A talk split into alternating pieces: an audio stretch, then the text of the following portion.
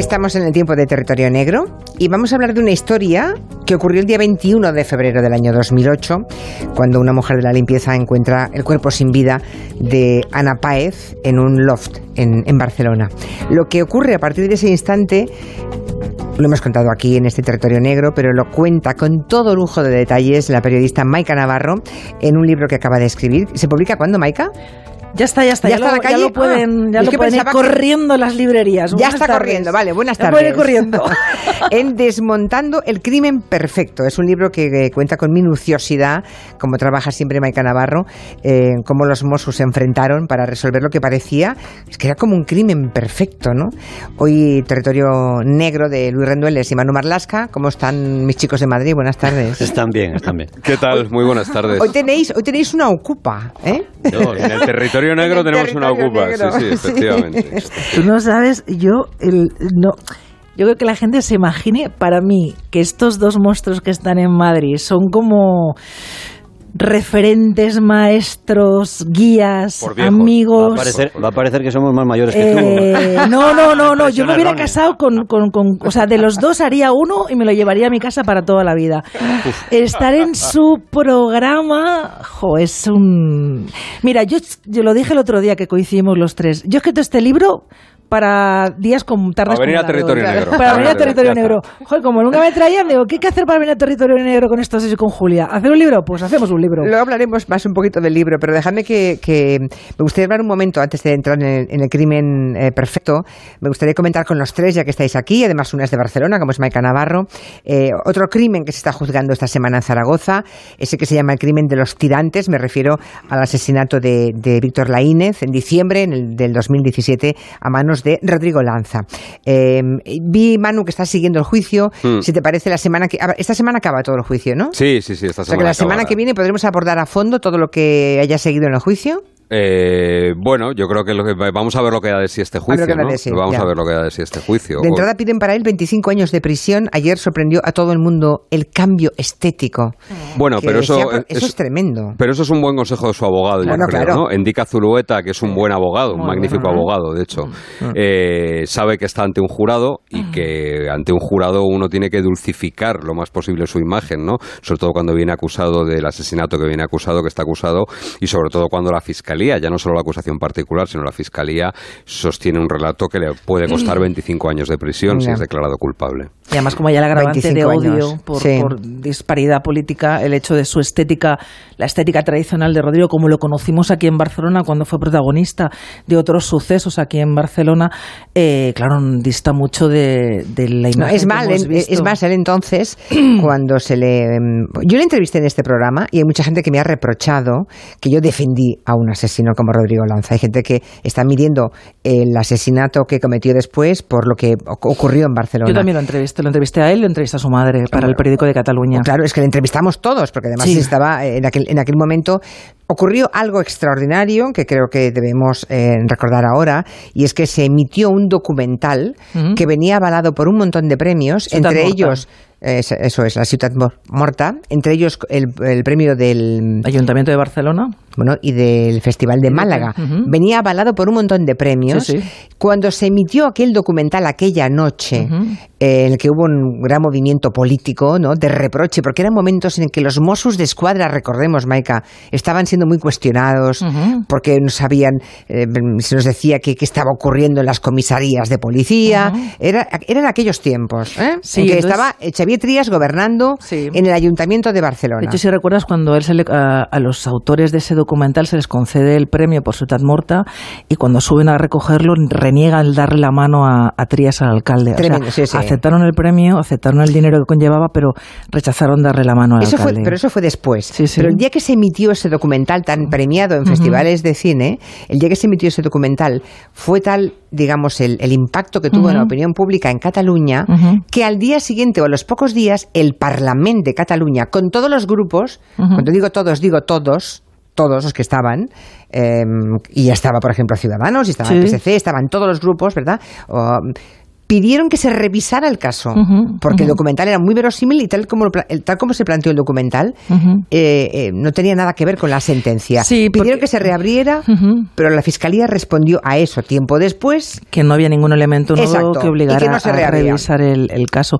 Claro, Rodrigo Lanza estaba, fue condenado en ese momento, a, creo que eran cinco años de prisión junto a otro grupo. A nueve años a de nueve prisión años, perdona. Él cumplió cinco por eso, Cumplió ¿no? cinco, Sí. exacto, nueve, ah, junto con otro grupo de jóvenes para acusados de haber dejado tetrapléjico a un guardia urbano, José- Juan José Salas, que por cierto hace estos últimos días, la habrán visto ustedes una fotografía en, en Twitter eh, que se difundió, entró en bucle, eh, porque era un grupo de policías nacionales de la OIP junto con un grupo de Mossos De del Arro, era Arro, Arro, sí, sí. era del Arro, en la puerta, una de las esquinas de la Jefatura Superior de Barcelona, y allí hay un hombre, se, eh, se fotografían junto a un hombre en silla de ruedas, y hay uno de los policías que coloca junto al hombre, frente al hombre, una bandera española. Esa foto se utilizó por algunos sectores en Cataluña para criticar a los Mossos de cómo se hacían fotografías junto a policías nacionales, junto a banderas españolas.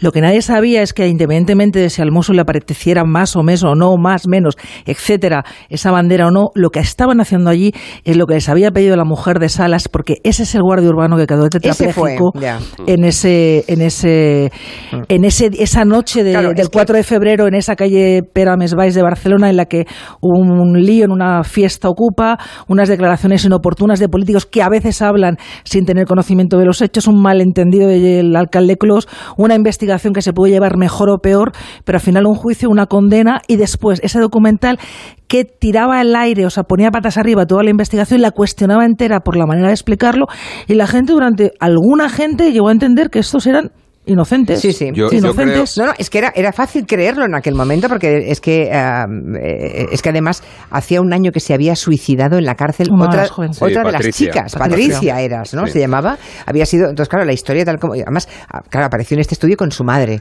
Sí. eh, hija de un grandísimo poeta chileno, Sí. por otra parte, una buena familia, Mm. y su madre decía, a mi hijo le han pillado por, por el aspecto que tiene. ¿no? Como anarquista, con, en fin, con la cabeza rapada, con Las dilataciones en las orejas, claro, es decir, que simplemente seguimos aquella charla que además impactó, insisto, hasta el extremo de que el Parlamento pidió reabrir. Otra cosa es que la Fiscalía dijo que no había nada nuevo y que no había nada que reabrir. Pero bueno, que ese tipo, tres años más tarde, comete presuntamente, ¿verdad? De momento hay que decir presuntamente. Es a lo que iba, quiero decir que, yo- Eso que, es. que más allá de eso, eh, la vida a este tipo le dio una segunda oportunidad. Porque después de un incidente gravísimo en el que acaba tetrapléjico un hombre que entonces tenía 39 años, que era padre de cuatro hijos, este señor pasa cinco años en la cárcel, de las nueve años de condena, y la vida le pone ante una segunda oportunidad. Tan es así que cambia de ciudad, se va a Zaragoza, pero esa segunda oportunidad ha acabado como ha acabado, ¿no? Con él en prisión, con una petición fiscal De 25 años. y creo que hay algo muy importante que, que la gente en, en este, en estos tiempos de tanto ruido, eh, para entendernos, eh, lo que se está juzgando, en lo que va a juzgar el jurado, no es ninguna ideología. Claro. Va a juzgar unos hechos. Exacto. Va a juzgar si lo que pasó en ese bar fue un Sí. asesinato o no. Es verdad que hay un componente de, que le quieren. eh, eh, eh, la fiscalía pide un componente, un agravante de ideología. Pero en esencia lo que se está juzgando ahí no es, no es la ideología ni, el- ni del fallecido, ni de Víctor Laínez, ni la de Rodrigo Lanza. Lo que se está juzgando son unos hechos que acabaron con la muerte de un señor. Y en todo caso, eh, cualquier persona con respeto a, digamos, a, a- al más elemental sentimiento estrictamente jurídico, dice que, eh, en fin, que alguien haya cometido un crimen no quiere decir que tenga más culpabilidad en, en- en un crimen que supuestamente come- cometa más tarde. O sea que los que van a. El, el tribunal que va a juzgar ahora mismo a Rodrigo Lanza lo hará No, no. en función de las pruebas que tenga de lo que ha ocurrido en Zaragoza. No, no, ¿verdad? además aquí Rodrigo Bueno, admite que, que él mató a, a este señor. El problema es que su relato es que Dani, fue eh. por defensa propia y lo que sostiene la fiscalía es que no fue en defensa propia, sino que fue un ataque intencionado hacia él. En fin, lo iremos viendo y la semana que viene, si hay algo que contar al respecto, pues ya nos ocuparemos en el tiempo del territorio negro. Volvamos al libro de Maika, porque si no te. Que yo he venido aquí a hablar de mi libro. Vale, dale. pues nada. Desmontando el crimen perfecto. Eh, la verdad es que está en la misma colección de los libros que han publicado también Luis y Manu, ¿eh? Eh, la colección Sin Ficción de editorial Al Revés. Luis escogió el tema del Códice Calixtino y Manu al pederasta de Ciudad Lineal, ¿no? De, de sus libros también hemos hablado aquí, faltaría más. Mm, en el caso de Karma, de, de Ana Páez, ¿Por qué? ¿Por qué fue el caso que escogiste? Porque anda que no tendrás tú en el fichero otras historias, Maika. Yo creo que elijo, elijo el, el crimen de, de Ana María Páez porque seguramente fue el que más me, en el que yo estuve más, más involucrada, que tenía más gente de mi, además más personas de mi entorno que conocían tanto a la víctima como, como la asesina, y porque, y porque me lo hizo pasar muy mal la jueza. Me lo hizo pasar muy mal la jueza. Y después también. Te convertiste en protagonista en aquel juicio, además. Un poco, un poco. Porque se filtró un documento, como buena periodista, ella lo consiguió, no te preguntaremos nunca cómo, lo publicaste, y la jueza, en fin, te puso sí, la, las, a caer de un burro. Me hizo, sí, me hizo un, me, me, hizo pasar, me las hizo pasar bastante putas, la verdad. Pero entonces yo creo que por eso y luego también ese, ese, ese momento, yo creo que los que los padres de, de la víctima uh, se les hizo creer durante un tiempo que yo había entorpecido la, la investigación. Entonces, a mí siempre se me quedó como una, una, una causa, una deuda pendiente con ellos que intenté arreglar con este libro, que al final no, no, creo que no, no, lo, no lo he conseguido. ¿eh? O sea, yo creí en un primer momento que el, que el libro me permitiría acercarme un poco a los padres de, de Ana y no, y no, ha podido ser porque, bueno, porque ellos se blindan ante ante todo y porque tienen todavía arrastran un dolor y cualquier cosa que les recuerde al crimen les, les produce muchísimo dolor pero yo creo que era, era el caso en el que, pues eso, me lo habían pasado hecho mal y tenía muchísimas vinculaciones. Era un caso de los Mossos. Yo creía que eso, pues bueno, aunque es verdad que el primer número de la colección lo hace GEA, que también sobre un caso de, que sigue abierto, que es, la, es el crimen de, de, la Guardia Urbana, bueno, fue una investigación que para los Mossos siempre se, se, se enumera como una de las, se cita como una de las que trabajaron con, con más dedicación, no por más dedicación, sino que fue especialmente compleja. Hombre, fue no, completo porque hubo un momento en que parecía que estábamos ante un crimen perfecto, ella como dices tú, ¿no? Como ella, dices tú en el titular del ella, libro. Ella, lo, ella, ella quiso dibujar un crimen perfecto, pero la verdad es que al final fue especialmente torpe, como carece absolutamente de empatía hacia nada, pues la verdad es que dejó todo un reguero. Pero sí que es cierto que en unos primeros momentos la escenografía con la que se encontraron los investigadores al llegar a ese apartamento de Gracia, pues era un cuerpo de una mujer joven, desnudo, sin identificar, había pasar unas horas hasta saber quién era realmente, con una bolsa de plástico en la cabeza y que simulaba una bueno pues un, una muerte por asfixia sexual unas botas negras de tacón una peluca negra pero todo ¿en qué como momento, muy siniestro. ¿en qué momento se dieron cuenta de que estaban ante una, una simulación una escena simulada aquí le hemos contado bueno, pasaron una pasaron, pas, pasaron, unos días, pasaron unos días. Es verdad que ese crimen coincide en un momento. Los Mossos de Escuadra a, hacía dos años que habían asumido las competencias de, de, Barcelona. El grupo de homicidios llevaba dos años trabajando y la verdad es que era un grupo con unas ganas de comerse el mundo que no había reloj ni horas.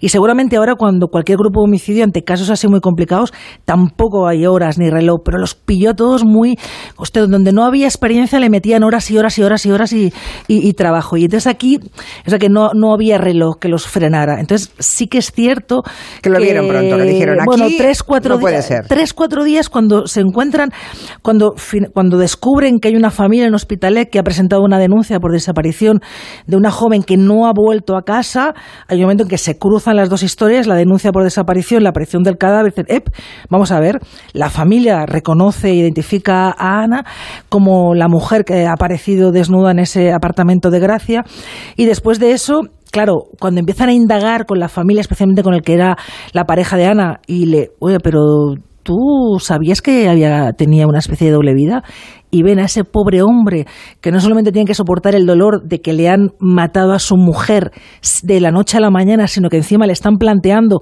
que la mujer con la que lleva siete años tiene una doble vida, entonces no se lo puede creer. Bueno, claro. No, no, entonces esos dos días, tres días que, que Carlos, el, el, que era la pareja de Ana, pasó de su casa de Gran Vía hasta la comisaría de Mossos de Escuadra de, de, Travesera, yendo y viniendo en interrogatorios y preguntas, de cada, cada, elemento que aparecía Terrible, claro. ahondaba en esa doble vida de Ana que él decía, pero no puede ser.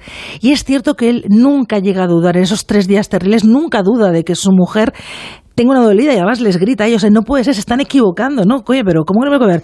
Tu mujer es esta, es que ha alquilado la habitación, tu mujer tiene esta cuenta corriente, tu mujer tiene una casa en Balmes, que no, coño, que no puede ser mi mujer. Y hasta que descubren que no es su mujer. O sea, pero, pero, seguramente es la seguridad con la que se manifiesta su marido la que hace ver a la policía que deben eh, Hombre, abrir es, otro camino. Bueno, ¿no? o les plantea decir, coño, te, te engañó muy bien, qué buena era, hasta que aparece un elemento que acelera toda la investigación y es eh, enseguida esas cuentas corrientes con las que esas, esas tarjetas de crédito que está Ana, doble, el doble de Ana, eh, que, es, que, es eh, que es el personaje que crea la asesina para conseguir mm, ciertas cosas que si, que si les cuento todo no lo van a leer.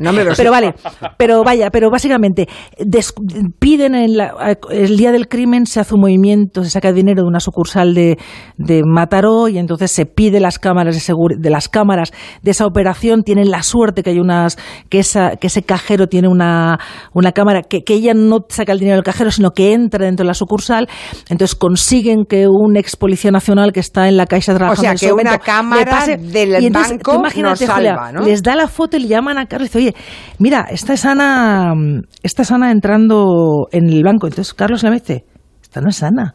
¿Cómo que no es Ana? Que no, coño, que esto no es Ana.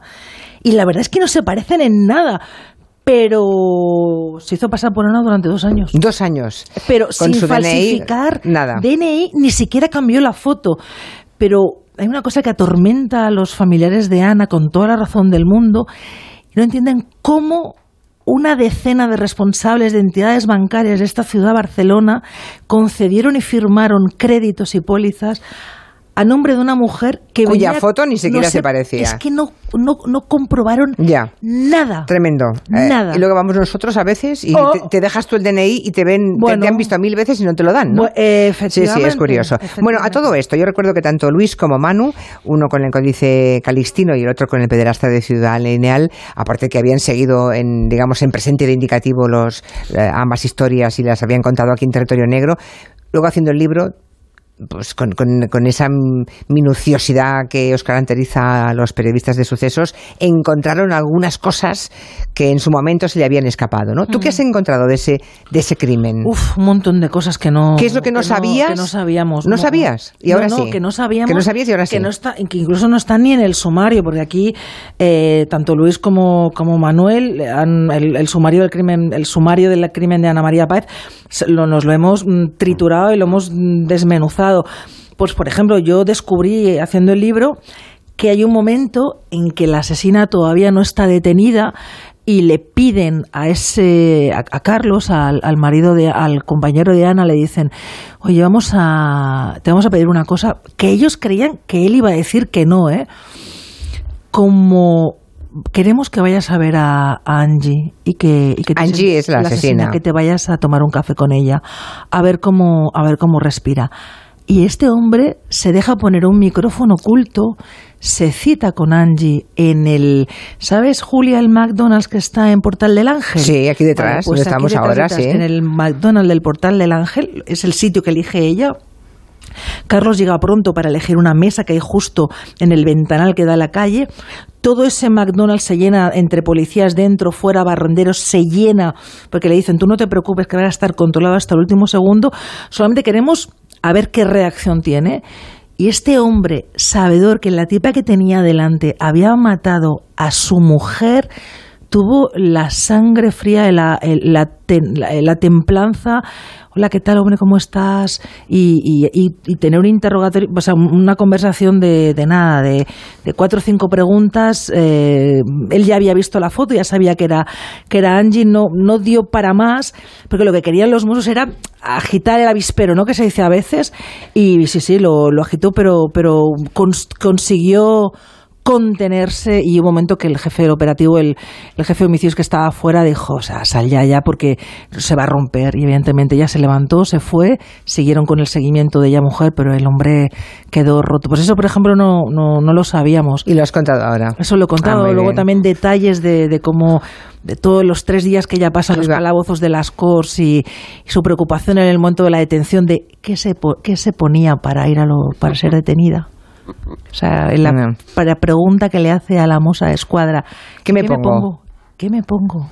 A todo esto estaba yo pensando que los oyentes podían recuperar, porque yo diría que hemos hablado más de una vez del tema de Ana Paez. Tenemos un territorio negro que lo llamábamos entonces, porque yo creo que se llamaba el crimen del loft al principio. Ah, el crimen del loft. si lo buscan por ahí por Google les aparecerá. Sí, les aparecerá aquí, está en el podcast, pero bueno, también se pueden comprar el libro de Maika. ¿eh? sí, Sí, sí, claro, es que sí. estábamos aquí para que se compren el libro de Maika. Que además Pero bueno, que es la historia de aquellas, lo digo para hacer memoria de los oyentes, porque estamos contando como si todo el mundo tuviera una memoria prodigiosa como vosotros, ¿verdad? Pero es aquella historia de la mujer que aparece muerta, ya lo ha contado Maika en qué circunstancias, y, y luego pues entran en escena dos hombres, dos prostitutos, ¿no? Con un papel fundamental. A uno de ellos le pide a Angie, la asesina, un botecito con su esperma, que ella coloca Sí. en la vagina de la Bueno, y al, asesinada. en fin. segundo le dice que por favor reingrese otra vez al cuarto porque para lo que va a pagar este el hombre vaya pues mm, como descargó poquito, corto, Descargó descargó poco.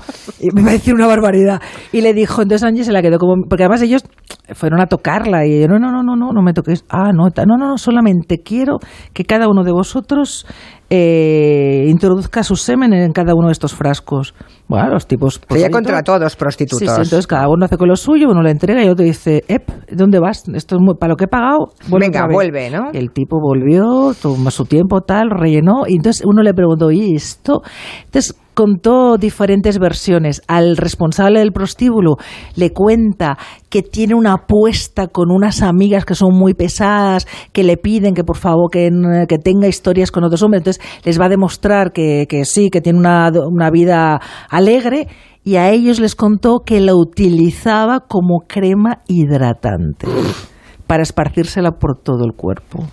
Y uno de ellos le dijo, oye, pues toma claro, mi teléfono, que imagínense- si alguna vez quieres... Pero tal". imagínense ustedes que son el marido o la pareja de la pobre víctima, de la asesinada, a la que encuentran desnuda sobre una cama con semen de dos hombres, ¿no? Claro, el problema es O sea, que es cuando... que la situación es, es Cuando brutal. policía en el laboratorio se identifica, en el momento del levantamiento del cadáver, se recogen pues todos los vestigios y todos los elementos para luego ir al laboratorio. Era evidente que había restos de semen y luego lo que el laboratorio confirma era que es- era semen de dos hombres diferentes, tanto en la boca como en la vagina. Al que era novio de Angie en ese momento se le había voluntariamente había ofrecido para hacerse una prueba de ADN tam- un y también lo había hecho el novio de, de, An- de- de Ana. Y entonces el laboratorio dice, pero es semen y no es ni del actual novio de Angie ni del actual novio de la víctima, con lo cual eran dos hombres desconocidos. Claro. Pero bueno, gracias al ordenador y al teléfono de, de, de la detenida se Se consiguió dio con ellos. hasta- sí, porque tuvo que llamar a una, claro, a un prostíbulo Bueno, de lo que hombres. necesitaba era, ella buscó en varios, pero en la prostitución femen masculina para mujeres, normalmente el servicio es que ellos van a donde tú les pidas, o a un hotel, o a tu casa, o donde tú consideres, o un descampado, donde quieras. Pero ella lo que buscaba era mm, ir allá, o sea, no, no complicar tanto. Entonces le costó mucho encontrar un local donde poder ella ir a, a- a contratar el servicio. Primero contrató uno, un, un solo un hombre, luego una vez allá le dijo, oiga, mejor que uno, ¿no me podrían ser dos? Ah, sí, sí, ningún problema. ¿Alguna cosa especial? No, es igual, o sea, tampoco... Ya, ya, ya. Y luego los tipos contaban que cuando la vieron tan ah, muy agradable, muy atractiva y tal, y además ella iba en ese momento caracterizada de Ana con, ya es- con la peluca negra. Muy, O sea, ya intentaba pasar por la otra, Sí, ¿eh? por la entonces que ya se, se acercaron a ella y dijo, "Ch, ni se os ocurra tocarme bajo ningún concepto. Y, op, y, pues, pero vamos a cobrar igual. Sí, sí, vais a cobrar lo mismo. Pues perfecto. Qué frialdad. Bueno, pues esa historia es la que, la que cuenta Maika Navarro. Mm, ¿Vosotros dos no vais a hacer ninguna pregunta o qué? Eh, Yo creo que no. Estás- eh, eh, no, el libro, iba- el libro iba pasa, yo. el libro pasa por... eh, Bueno, por- a ver. Entre una de las historias colaterales del libro está la- el suicidio tan conveniente para Angie del primer marido, ¿no? Que eso creo que daría Sí, para creo que está libro abierto, más. ¿no? Está pa- sí. Sí. es verdad, es verdad que hemos, es verdad, no me acordaba de eso. El primer marido, hay algún juez que está dispuesto a investigar cómo murió el primer marido de la asesina, Mm. de Angie, que debe estar ya a punto de salir casi de la cárcel, ¿no? No le faltará mucho. De hecho, ella, ella por, el, por el crimen de Ana, la se la condena a 18, a 18 años después de una rebaja por parte del Supremo, donde recurrió con su abogada. Y es verdad que ella ya hubiera disfrutado de permisos penitenciarios. Pero a raíz de este caso que se le reabre y que en su momento contaron muy bien Rendueles y Vanessa en, en Interview y después siguieron con el caso en el periódico, se le reable en un juzgado de mm, Canarias, ¿no es? Luis? Sí, San Canarias. Bartolomé de. Tirajana. Entonces a ella se le, se le investiga, se le toma declaración, pero ahora ¿Por, qué el se murió? caso- ¿Cómo el se murió marido, va a separarse de ella, ha descubierto que no es hija de un millonario, sino de un taxista, ha descubierto que tiene amantes, le ha puesto un detective. Gasta mucho dinero y él decide separarse de ella. Y un día ella está en Barcelona y el marido que está en Canarias viene de jugar un partido de pádel y se muere envenenado por tomar John fosfato. Ostras. Ella dice, en su día, dice que pudo confundirse con la sal, la sal de frutas con el calgón y, y tomarla sin querer. Eso Y se dio cierra. por buena la versión. Sí, sí, sí, se cierra. Ella hereda, mía. hereda creo cuarenta y tantos millones de Millones, pesetas, sí, sí, aunque ella Guau. luego habló ella luego habló incluso de un millón de euros, pero Sí.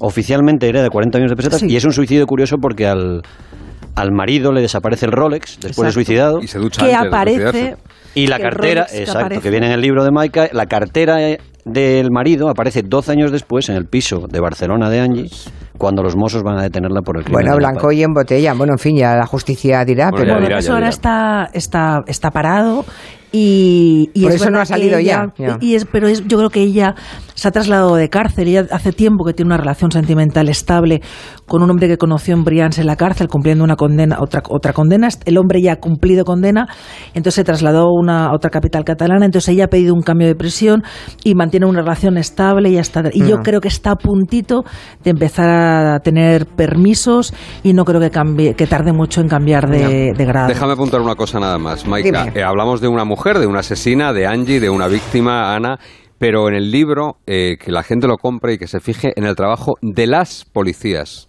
que hay en ese grupo de Y las mosas, y ese pique, mosas. ese Las pique de la asesina con las mosas diciéndole que ella tiene un Porsche, eso lo, lo cuenta estupendamente Maika. Sí, Cómo sí, va sí. provocando... Fíjese, las periodistas, la periodista. que no tiene abuela ni abuelo. Vale, fíjense en eso, de acuerdo. A todo esto, tú dices que no te preguntan nada. ¿Tú, pero ¿sabes lo que largas, Maika? Hablo mucho, ¿verdad? Pero si no respiras. Ya. Pero pues no sé respirar, ¿eh? No, no, no, pero es que... Quiero decir que no sé hablar- Es que hemos, hemos hablado todos mm, nada. Bueno, porque es mi momento, ¿no? Claro, está en su Bueno, momento y ahora... en mi pero claro. momento. Porque ella lo vale, porque ella lo vale. No, pero... Lo vale mucho. No. Es una gran compañera, además. Es una buena amiga y muy buena compañera. Es una de todo el magnífica mundo- compañera. Es verdad, que no todo, de todo el mundo se puede decir. ¿eh? Eso de que perro Yo- no come carne de perro. Yo ya no es lo verdad. mínimo que pido, fíjate. Sí, yo Pues también. mira, yo también. No es poco, no es Que poco. no Maica es. Navarro, hasta otro día. Jo, pues Escríbete algo, gracias. anda, dentro de, mm, no sé, un tiempo. ¿Tú sabes lo que me ha costado parir este como Bueno. para tener otro? Podrás con otro. Adiós. Muchas gracias. Gracias, Maika. Luis y Manu, la Adiós. semana, que viene, la semana que viene habláis, ¿eh? Muy bien. Palabra. No.